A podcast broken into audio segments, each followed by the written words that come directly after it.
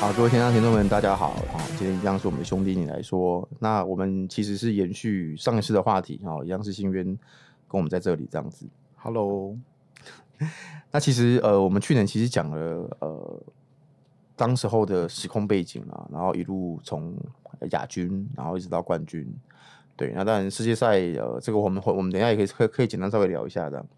那其实现在呢，我觉得应该是我们先从呃，就是以目前。台湾的这个电竞产业的现况啊，嗯、那我我更想要把它讲成是一个困境。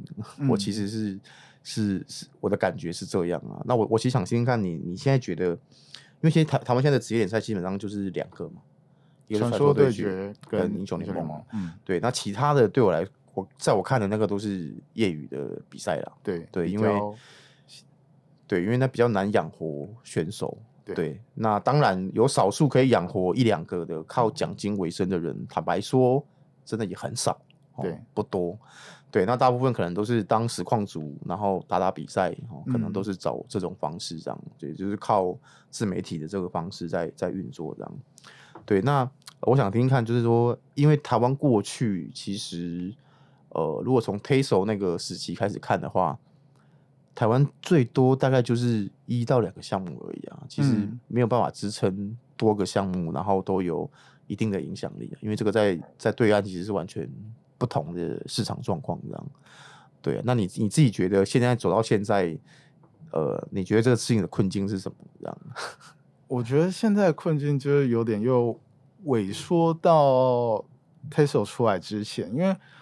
我我一直觉得 TASO 是一个里程碑，就好比当初韩国星际成为一个职业运动的时候，那那时候有两个呃电视台在转播，对，那这两个转播起到很重要影响，呃，MBC 跟 OGN 跟 OGN，对，对。这两个电视台的转播，那也推动了大众，然后开始对于电竞感兴趣，因为那时候网络并没有像现在这么普及嘛，现在甚至大家人手一机就可以看到，对，那。电视是一个最直接的媒介，对啊。那那时候韩国因为这两个东西，所以甚至连那种街上你看到，像我们街在台湾街道上，我们会看到选举人的立牌啊，然后旗帜啊。那在首尔街上不是，在 首尔街上是 是 Buster，然后是、啊、是 Nada，是那一些韩国的顶级选手的。旗帜，那是一个很特殊的现象。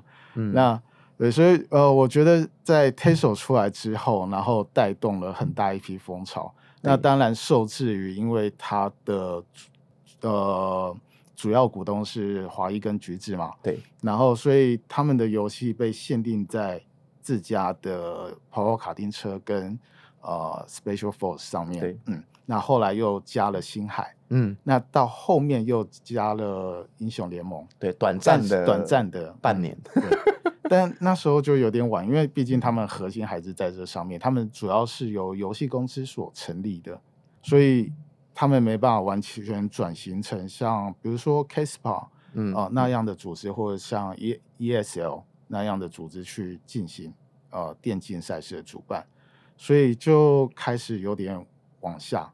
那直到就是 Riot 他自己在各地区、各个国家成立的职业联赛，包含那时候 Riot 在台北也有成立办公室嘛，直接去、嗯、呃主导跟主办这个 LNS。嗯，那在 Garena 呃结束了他的代理权，回归到现在是台湾大哥大。嗯，那台湾大哥大跟 Riot 的直接合作，等于其实现在。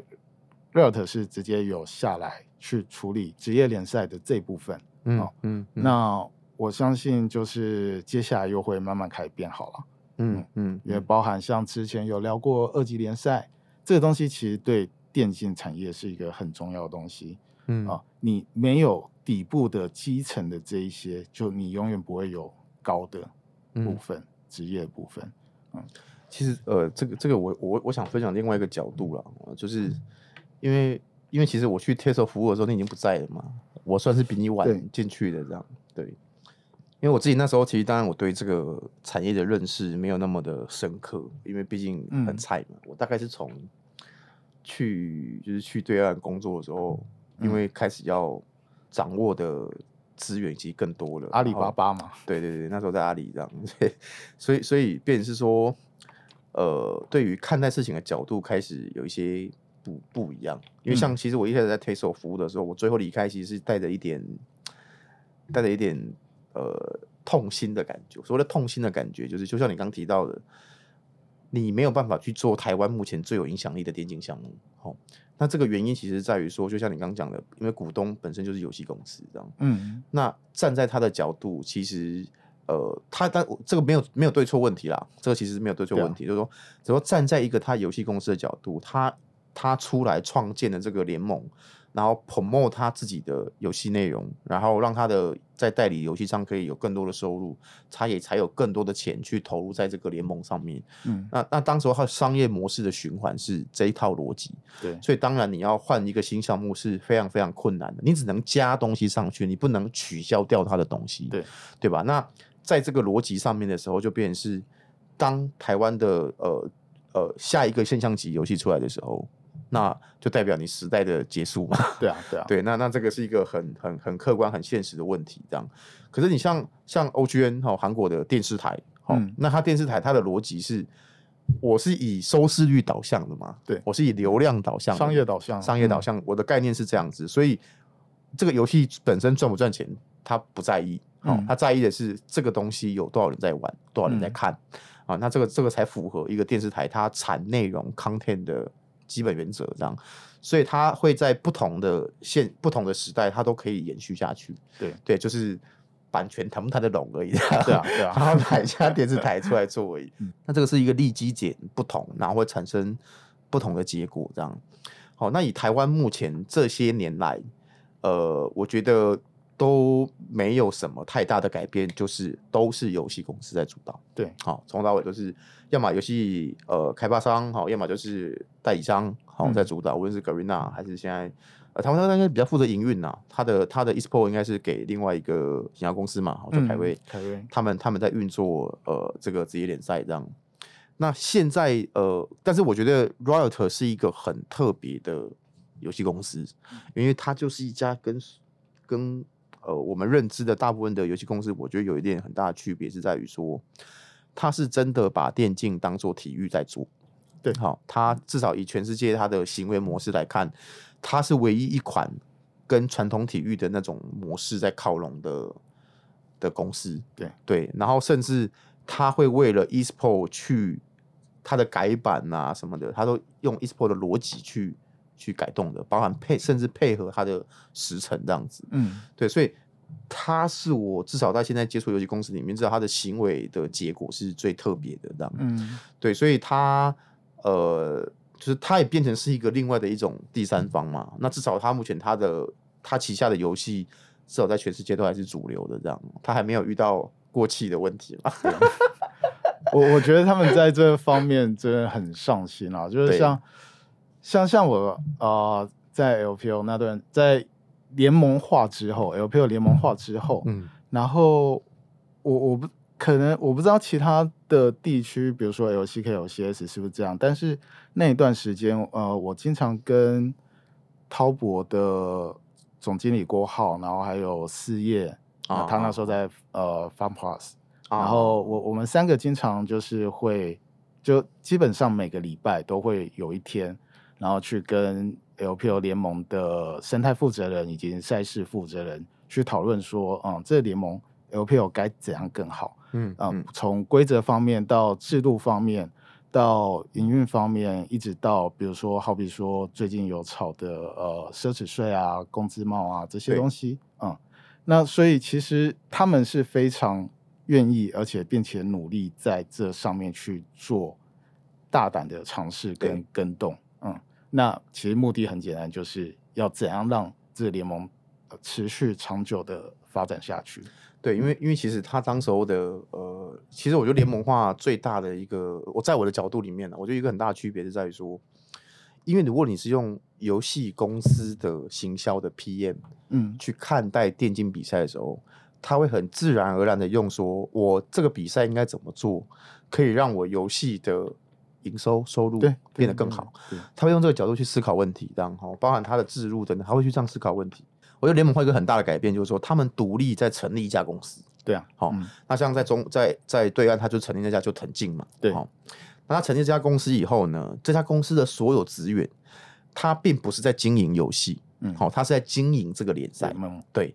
那他在经营这个联赛的时候，他要思考的是我要怎么让我这个联赛可以持续永续的运作下去。嗯，就简单点讲，我不用靠游戏来养我啊。对吧？那那他就要去考虑说，我怎么做，我可以有更多的广告版位可以卖。嗯，我要怎么做会让我的这个联赛的呃队伍他们可以有更好的曝光，有更好的影响力，那人家才愿意投入嘛。嗯、对对，那他会从头到尾他会去思考这个问题，因为这是他的本身的利益。嗯，可是如果是你用游戏行销角度的话，他他不一定会这么想。对他他就把这个方面切开了，所以他们其实腾竞互娱他们服务的人，并不是他们的母公司腾进。对啊，他他们服务的就是 LPL，对啊，所以其实就就会产生区别。如果你是服务腾进的话，那你就会站在你像你刚刚说的行销游戏的角度上面去讲。对对，那其实那其实就是说，台湾目前呃，我觉得以英雄联盟现在的状态来讲啊，它就有点像是说，呃，从至少 Riot 收回以后，目前看起来它是有把它分开嘛。对哦，营运归营运哦，eSport。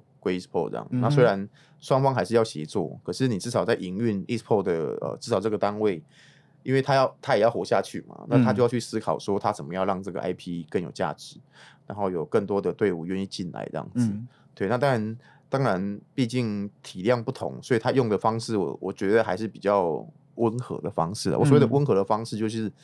呃，比较循序渐进，我有多少资源做多少事的方式来逐步的去改变。嗯，对。那那比较粗暴一点的方式，当然就是哦，有很大的投入，一次到位嘛，对吧？一次到位，那那个就是另外一个角度来解决问题，这样。对，那当然他现在使用的是一个比较温和的方式，这样，因为毕竟英雄联盟的玩家跟 S S 三那时候到 S 五六的那个玩家数，当然是有很大的落差落差嘛。嗯对，所以他当然不太可能用哦六七年前那么那么大的资源的一部分来投入，那当然是有有落差的，而且而且事实上这个联赛肯定也没有盈利的嘛，对，对啊，他他他所有的执行的这些费用跟他实际收回来的一定还是有一段距离了，嗯，对，所以其实呃不是只有队伍啦，我相信是有很多单位都都在呃尽力的维系。这个事情的存在，这样，因为你只要活着就有希望。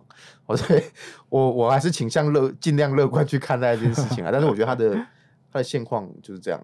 对，嗯、那有没有可能有一些比较特殊的改变？哈，我觉得可能需要一些天时地利人和啦。嗯，对，因为因为毕竟我我觉得特殊的改变，啊、第一步吧，就就先把赛区整合吧。那你觉得应该怎么整合比较比较好？在你的角度，那些。比较呃，像像比如说，今年他们有一个改动，是把澳洲那边 LCL 赛区，然后并进来，让他们的冠军过来，呃，前两名过来打季后赛。嗯，那比照这个方法，我觉得像比如说把日本啊、越南啊那些也都纳进来，其实是一个、哦、对啊不错的选择啊，是一个选择，对啊。因为因为我觉得也不一定是过来打季后赛嘛，也可以再额外再升一个。对啊，升一个比赛还是怎么样？这样、啊、让他让他可以有这种呃跨区域的交流，这样。因为很实际的情况就是，光是台湾的人口基数，或是说人呃台湾的这些声量是养不活这个联盟跟队伍的。对，嗯，对，嗯。那不像韩国或是像像像中国那样，对，嗯。所以如果这些的东南亚的赛区能够整合在一起，我觉得才。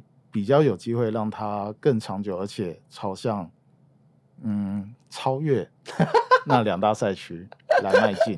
嗯，但是但是当然，这个这个跨更多的区域确实是一个方向啊。但但其实我比如说我我自己我自己会一直心里有一种呃，我一直觉得台湾从来真我觉得没有真的提供过一个非常好的体验给消费者。嗯，我认为啦，因为。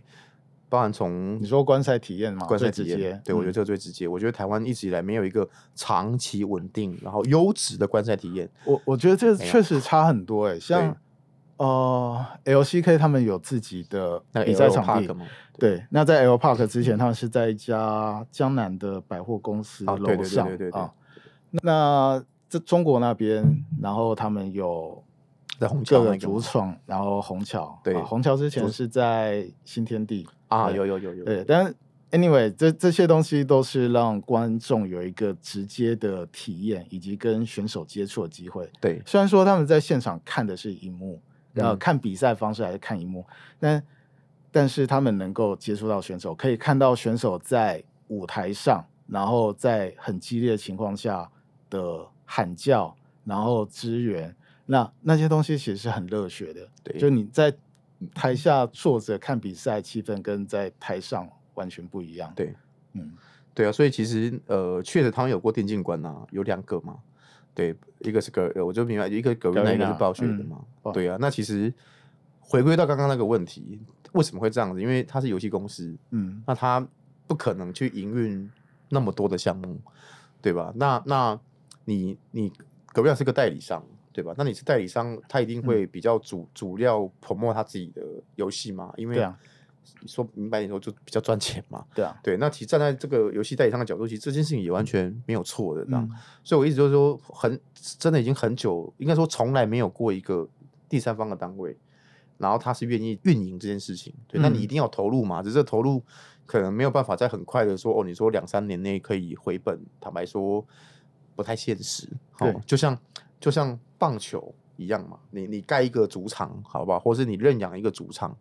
那也不是短时间内就能回收的，对啊。可是它是需要时间的经营，然后去，而且你还搞不好遇到啊，对，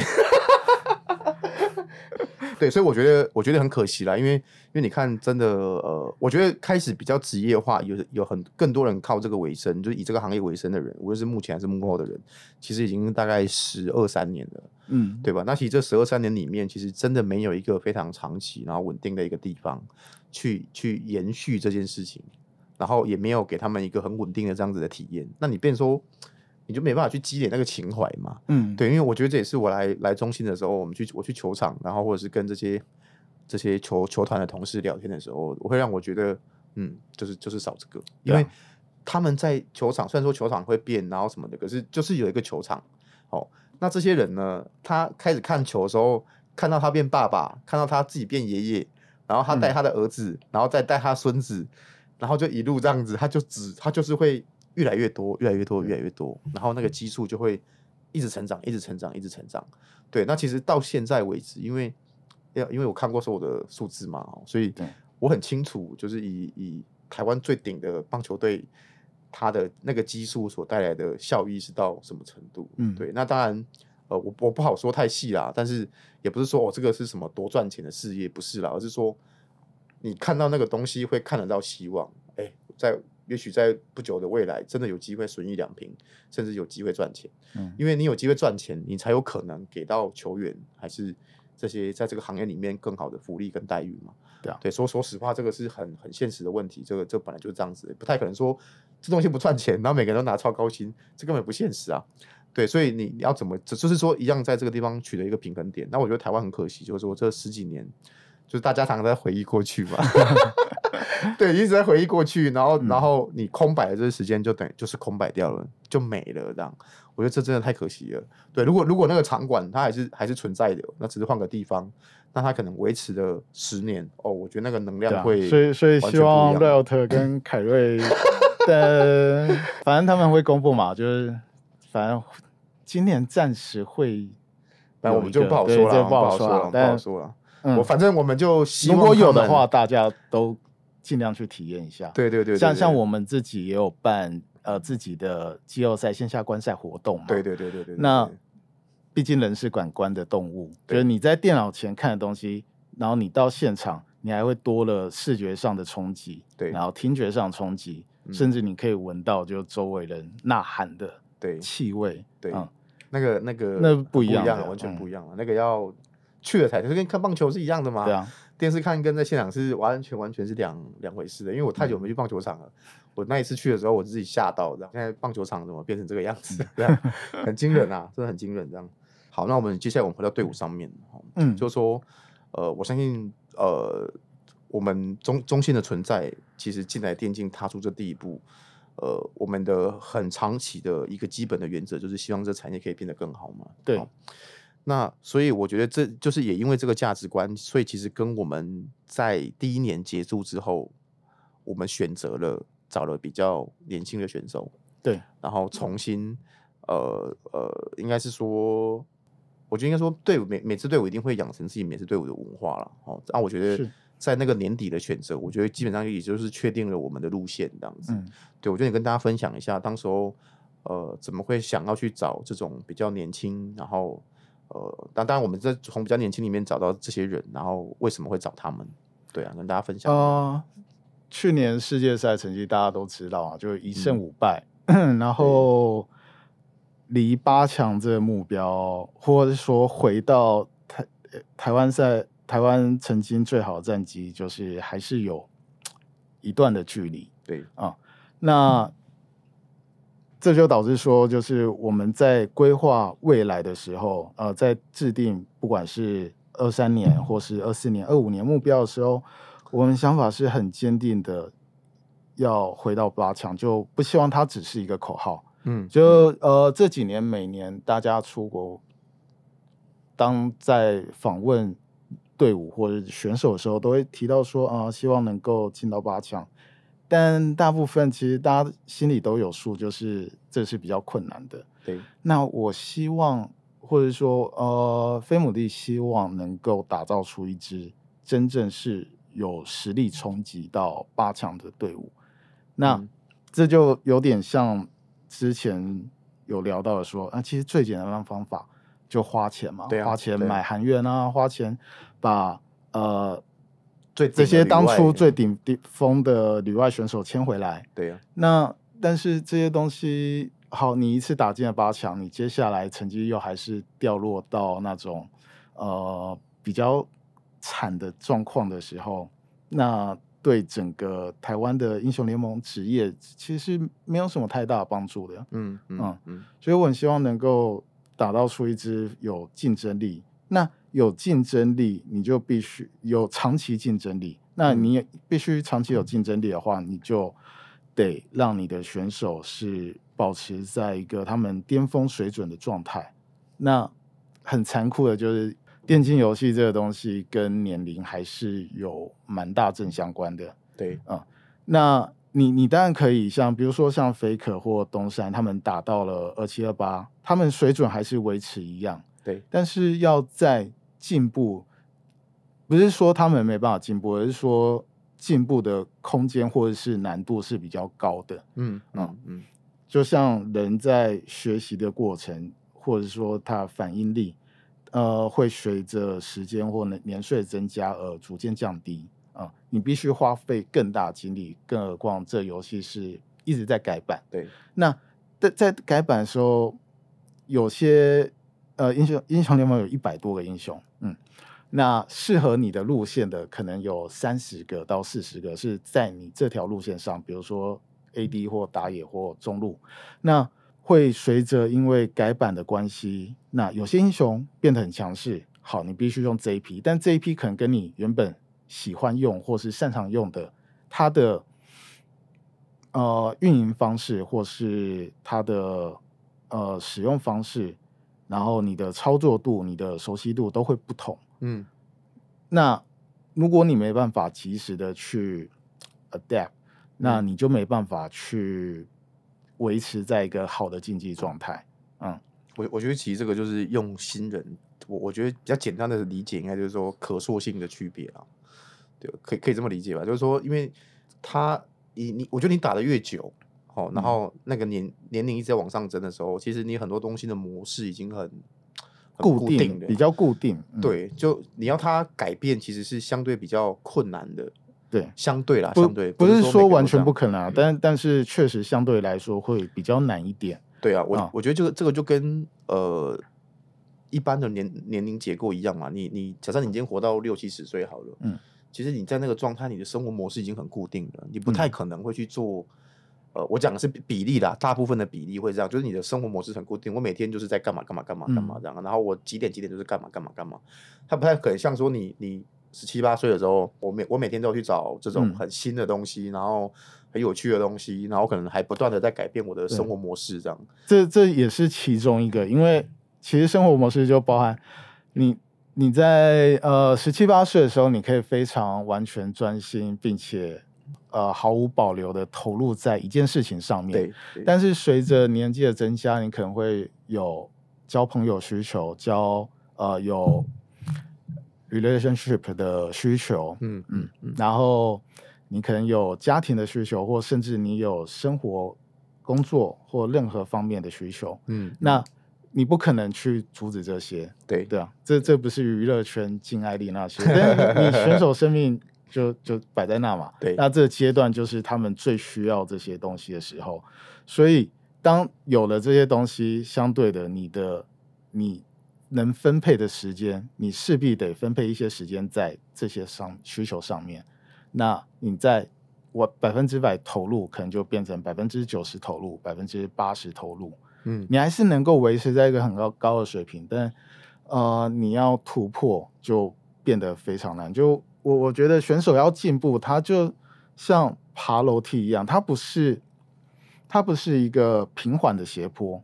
嗯，当你爬到从零到六十分的时候很简单啊，六十分到八十分稍微难一点，但你八十分要突破到九十分、九十五分甚至一百分，它是一个阶一个阶梯，嗯，你要一瞬间去突破的，嗯啊，嗯。也就是所谓的你可以讲开窍也好，对，领悟也好，但它就不会是平缓的，你只要单纯的啊练啊，单纯的 solo 啊，单纯的。训练赛就可以去去突破的，嗯嗯，嗯，所以你时间能够分配的越少，就就就是百分之百专心投入在游戏的上面越少，你就越难去跨过那个阶坎，嗯。嗯嗯，这就是为什么就是我们会在世界赛结束之后，然后想说要啊，为了我们未来长期竞争力。然后我们决定就是找新人试试看，嗯啊，嗯。但还是一样，就是这这不是说亚伦跟东山或小强不好，嗯啊，嗯。这只是因为就是队伍的目标方向，对，现在是希望走另外一套方式，对啊，因为说真的，其实第一年我呃，我觉得这个这个有一个很大的区别啊，这个很大的区别是在于说，你像呃像棒篮好了，他们的。比赛运作的机制，其实它是会，它是可以，因为你状态不好，我就换一个上去，这样好。他的赛事运作的条件跟练习的条件都可以满足这个方式，这样。嗯。可是，在英雄联盟，至少在这个项目里面，因为你的练习就是要五个人一起练习，对，对你没办法说。哦，我那个人去 solo，那个人去打团练，他不行，他就是他的练习方式，嗯、最主要的团练方式就是五个人必须在一起这样。对对，所以所以就变成说，理论上来讲，你你选好一个阵容，哦，那你至少就是要撑完这个赛季。对、嗯，你在中间去换，就代表你前面的练习什么的那些就是浪费掉了，这样、呃、会多少一定会有一点，多少会有些浪费啊，当然不会说是从从一百到零，但是对，他会。真的会降低某部分你之前的努力。对对对，因为他就变成说，你就换一个人，那一些默契啊、沟通什么的，对啊，然后打法上的也不会变啊。对啊，对啊。其实像呃，在选择选手方面，就从以前到现在都一样，就大家都会说有所谓磨合期。对，其实磨合期并其实这些磨合可长可短，可。嗯可能有些队伍甚至都不需要够强的那种，呃，也不一定。他他其实所谓磨合，就是大家五个人的打法风格以及教练的运营，他们的观念是不是能够整合到一致的。嗯，对啊，因为五个人做错的事情，但一起执行，一定会比五个人做对的事情，但是分开来做，嗯，来得好。嗯嗯嗯嗯。所以其实，变成说那个磨合的逻辑，其实它是在观念的一致啦。对，那当你你什么时候在当下看到什么，嗯、大家就自然而然会去做对他该做的事情嘛。对，其实，在磨合就是在就是在干这件事情这样子啊。然后，可是因为情况太多种了嘛，所以要透过团练去没错去整合这些这些东西这样。那那其实呃，反正我们最后选的是吉米恩跟跟波波嘛。嗯，对啊。那在这个春季赛，你你你对他们两个的感觉是什么？这样，因为毕竟、嗯、因为毕竟他们年轻，赛场间没有那么多。那你不让他上场，那你一点机会都没有啊！你一定要让他打，才会知道是怎么一回事嘛。然后你目前这样一个赛季下来，你自己的感觉是怎么样？嗯，是这样，就是毕竟 PCS 的赛制是 BO one，然后十八场，那、嗯、它不像 LCK 或 LPL 是打 BO 三的方式，对啊、嗯，所以。选手能够上场，呃，因为因为上场，呃，比赛跟训练是有一个很大差别的，嗯、不管是对于你的集中度，或者对于对手所打出的东西来说，啊、呃，都会有差别很大。所以你在比赛上面，其实你能吸收或是学习到的东东西能够更多。嗯，那呃，伯伯跟吉米恩在春季赛，我觉得是不断有进步的，就尤其是吉米恩，他从一开始就对线都会被打爆，到后来，呃，春季赛末期以及季后赛的时候，他在对线方面以及在支援方面获得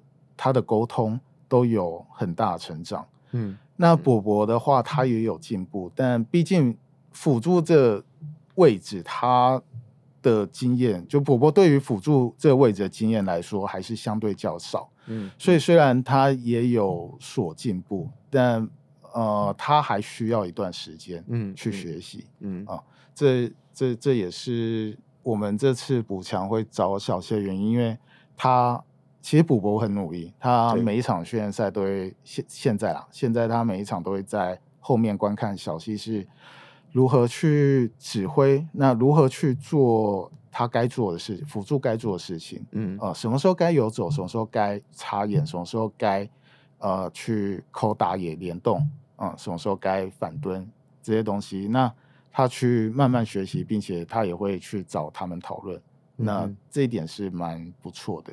嗯哼，你要不要再多说一下？就是说，当时候，因为其实因为上一集，因为之前其实阿奇也有说过嘛，他自己也觉得，就像我们上集都有提到，就是这些旅外的人。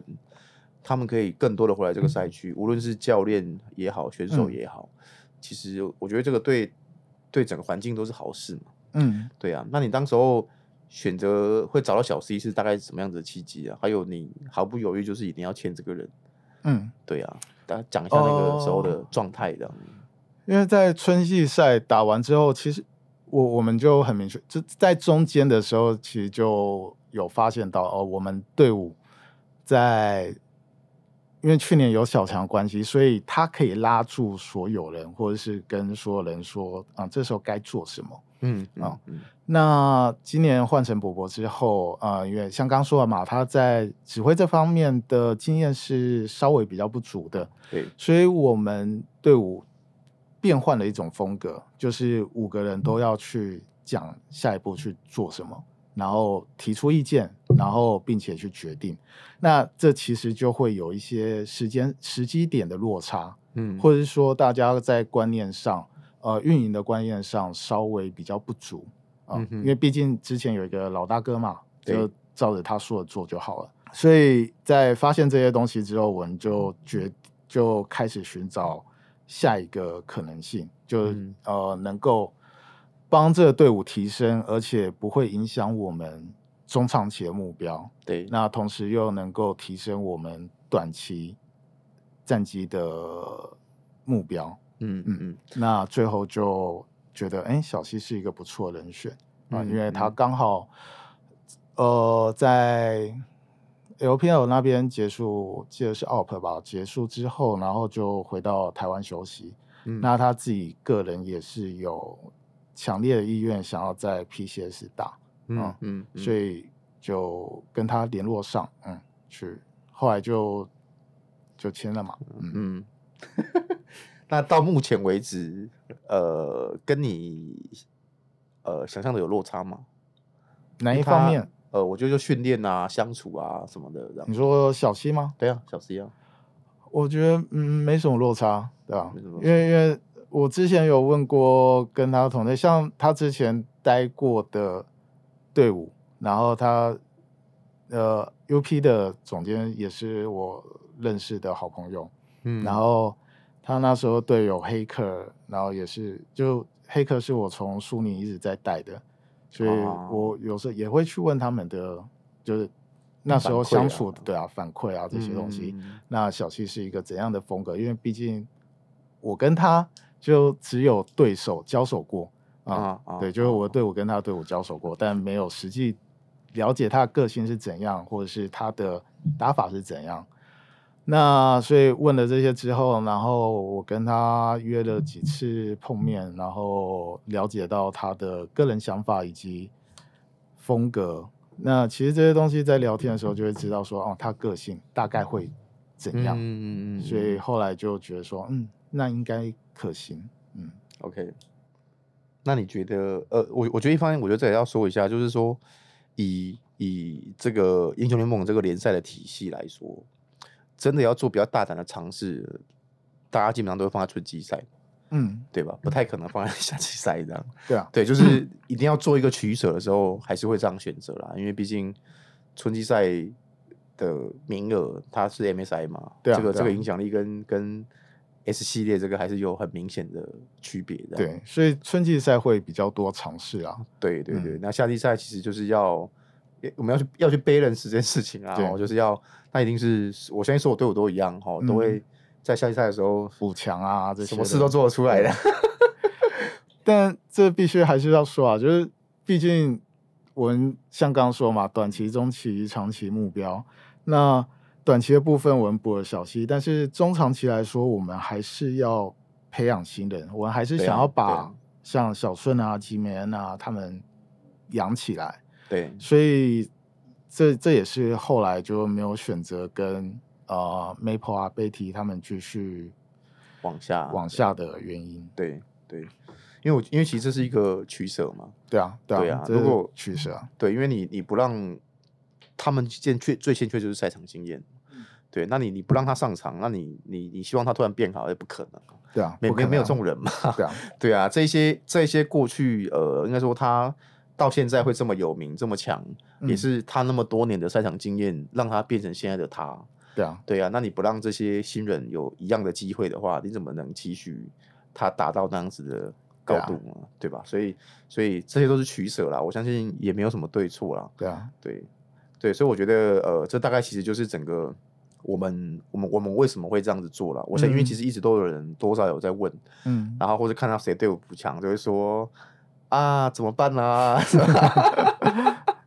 我比如就就像就像 LCK 的选举一样，就是他们让一个十七岁的 AD 上场嘛，嗯、他们没有选择补强其他人，那他确实也打得很好。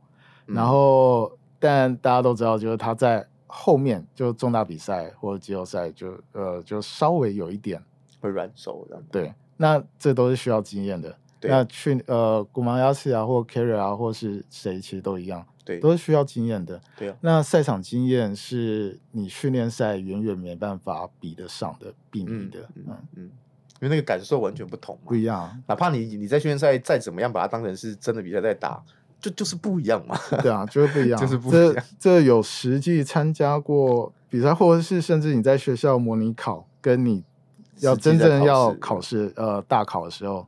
那差别也很大的，对啊，对啊，就就是不一样这样。好，那今天呃，希望有解答到呃大家的问题这样哦。那接下来其实我们还会针对一些不同的时事跟议题哈，我们会再继续往下聊这样子。